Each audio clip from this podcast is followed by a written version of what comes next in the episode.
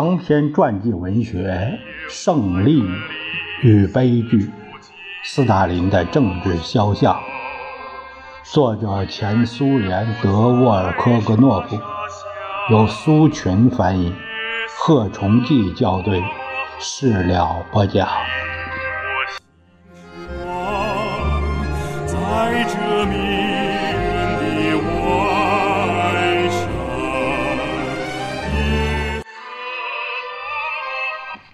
在一九二七年十月全会上，托洛茨基作为党的政治活动家，发表了最后一次讲话。在全会上，他将被开除出中央委员会。他的讲话语无伦次，没有说服力。后来，托洛茨基写道：“他想警告盲从者，但又不能全盘托出。他认为斯大林的胜利。”长久不了，他的政权势必突然垮台。暂时的胜利者过分依靠暴力，你们开除我们，但你们阻止不了我们的胜利。托洛茨基是俯身在讲台上，看着讲稿，飞快地宣读自己的全部发言的。他常常蔑视地把斯大林及其周围的党的其他领导人称之为作弊者，竭力提高嗓门，压过场内的喧哗声。人们听不进他的讲话，一再用喊声打断他：“诽谤、谎言、胡说。”托洛茨基急急忙忙把他所写的一切讲完，讲了党内革命原则削弱，机关工作人员专横跋扈，建立了统治小集团。他把党和国家引向热月党人那样退化变质。发言中缺乏令人信服的论据，也没有关于社会主义的明确提法。虽然不能认为发言中的一切都是错误的，可以看出对中央领导的憎恨和对斯大林的愤恨，但是这既未引起全会与会者的反响，也未引起共产党员的反响。尽管他们都有机会从党的第十五次代表大会前辩论提纲中了解托洛茨基这篇发言。在十月革命十周年之际，托洛茨基的拥护者曾举行示威游行，这是将他置于党外的一次挑战。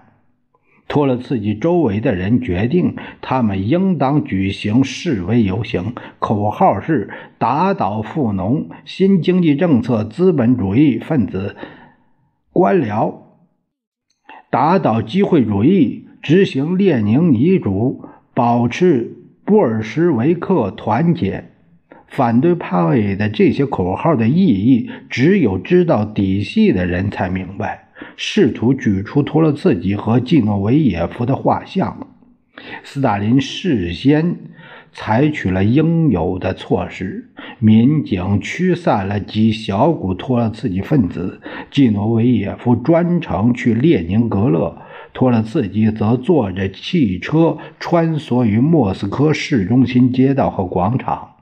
他们终于确信，跟他们走的寥寥无几。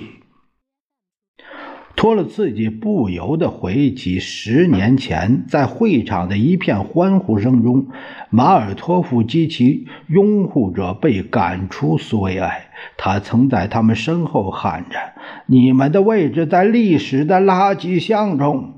现在又听到这种喊声，却是冲着他喊的。托洛茨基曾试图在革命广场上向走向红场的游行队伍致意，但石头向他飞来。十一月十四日，托洛茨基被开除出联共。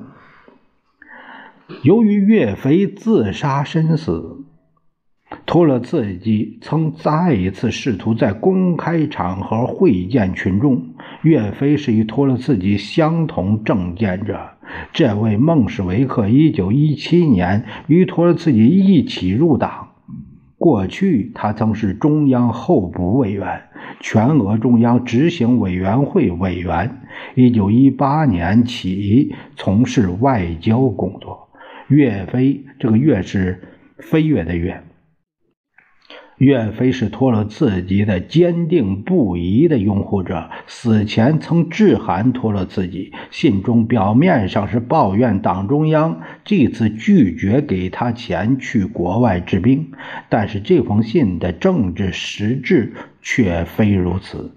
岳飞写道：“政治局的书刊检查使得不可能在书籍中透露目前身居高位的假领袖们的真实情况。”岳飞写道：“我的死无疑是一位战士的抗议。他坚信您列夫达维多维奇所选择的道路是正确的。”岳飞在信中说：“您在政治上一贯是正确的，现在比以往任何时候更为正确。”他还说：“我亲自听到列宁曾承认，一九零五年不是他，而是您对了。”人在临死前不说谎。我现在再把这事向您重述一遍。您之所以理直气壮，其保证正在于寸土不不让，刚强耿直，绝不妥协。这封信辗转相传，竟成了拨弄是非者的口实。中央决定将该信刊登在《布尔什维克》杂志上，一九二七年的第二十三到二十四期，同时附有叶亚罗斯基拉夫斯基一篇文章《颓废悲观的哲学》。文中提供一个情况，说岳飞经常并且多次用公款出国治病。这封信的要害。就在于岳飞说，开除季诺维耶夫和托洛茨基可能是一个推动使党觉醒过来、停止走向热月党式的退化道路。许多托洛茨基主义者和青年参加了岳飞的葬礼，托洛茨基、加米涅夫以及其他他们政见相同者走在葬礼队伍的前列。这是托洛茨基在苏联的最后一次公开活动，也是持不同政见者的最后一次公开示威。但是他们的演说已经得不到被摧毁的反对派所预期的那样广泛的反响。无声无息的又过去许多年，托洛茨基虽然被打倒，但并不屈服。斯大林想方设法来孤立自己的死敌。他虽然取得胜利，但总觉得斗争并未结束。斯大林在机关工作人员会议上曾下达指示，监视托洛茨基分子，再接再厉，消除他们的影响，从政治上打倒他们，开始逮捕和流放。托洛茨基两处家属也受尽苦难，他的前妻亚历山德拉·索科洛夫斯卡娅、两个女儿基娜和妮娜以及他们的丈夫都是托洛茨基主义热情的拥护者。托洛茨基早在1902年丢下了第一个家，当时小女儿年仅四个月。起初，他还从国外写信给亚历山德拉。利沃夫娜，但是随着时间的推移和建立新家庭，用他的话来说，使索科洛夫斯卡娅和女儿们成为无法团圆的亲人。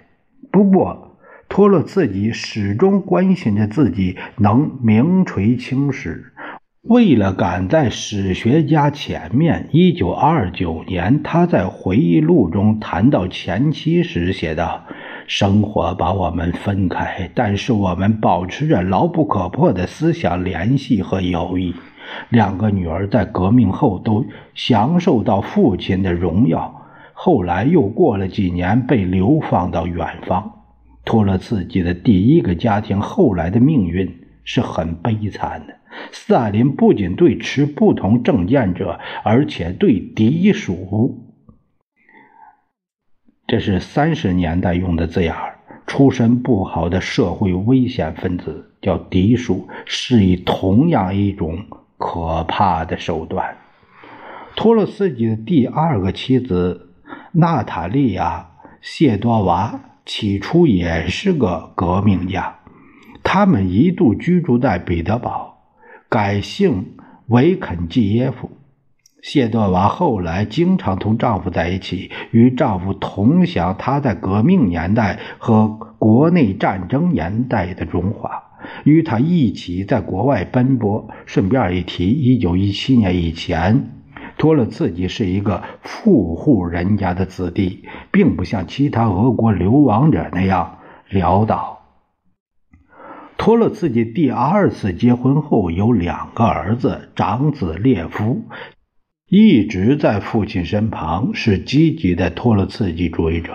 在父亲流亡后，死于巴黎，当时还很年轻，死因仍然是个谜。次子谢尔盖当。托洛茨基一家还住在克里姆林宫时，他就离开家了，并表明他讨厌政治。他没有加入共青团，一心钻研科学。虽然谢尔盖拒绝同父亲流亡，但作为托洛茨基的儿子，后来自然也未能幸免于难。一九三七年一月，《真理报》上披露一篇文章，说托洛茨基之子谢尔盖·谢多夫试图毒害工人。当时他被流放到克拉斯诺雅尔斯克，被宣布是人民的敌人。在机器制造厂断供车间的群众大会上，工长列别基夫说过。托洛茨基的儿子谢尔盖·谢多夫是以工程师的身份在我们这里从事活动的。他的父亲曾卖身投靠法西斯，这个孽种曾试图用发生炉的煤气毒害工厂的大批工人。群众大会上还谈到季诺维耶夫的侄子扎克斯，他们的庇护人，工厂厂长苏伯京。所有被加上这种罪名的人的命运是事先就已注定的。托洛茨基的所有子女，由于卷入斯大林同他们父亲斗争的流血漩涡，而全都死去。这一家的悲剧给流放犯人的受苦受难增添了荣耀。娜塔莉亚·谢多娃比托洛茨基活得长，与斯大林她丈夫的这个形影不离的敌人同年死去。总书记最初甚至公开下达命令，不要株连托洛茨基的亲属，但是他们各个命运都是很苦的，只有他的远亲才有人幸免于难。他们现在生活在莫斯科，我曾有幸会见过他们。当然，他们已经改名换姓了。